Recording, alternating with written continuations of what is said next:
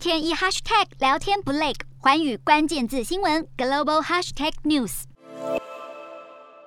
乌俄战争的火苗已经点燃，然而两国若真的开战，长期与俄罗斯发展友好关系的中国又会采取什么样的动作呢？根据路透社报道分析，普丁若挥兵进犯乌克兰，中国政府或许会在经济层面给予支持，但绝无可能提供军事援助。新加坡南洋理工大学专任国际关系的教授也表示，就如同北京当局不指望俄罗斯在台湾问题上提供军事援助，克里姆林宫也不期望中国能够支援乌克兰冲突。况且俄罗斯也并不需要军事支援。但在这样的情况下，为了减轻西方国家经济制裁的影响，中国的确有可能扩大与俄罗斯的经济合作。事实上，在二零一四年的克里米亚并吞事件中，中国国家开发银行和进出口银行等多间国有机构就曾向面临抵制的俄国银行提供贷款援助。而今年一月底，联合国安理会表决是否要讨论乌俄情势时，中国也站在俄罗斯的立场投下了反对票。话虽如此，中国当然还是不希望乌俄开战，毕竟当前国际局势已经趋近两极化，北京当局不会希望再添战火，加深与美国和其他西方国家的裂痕，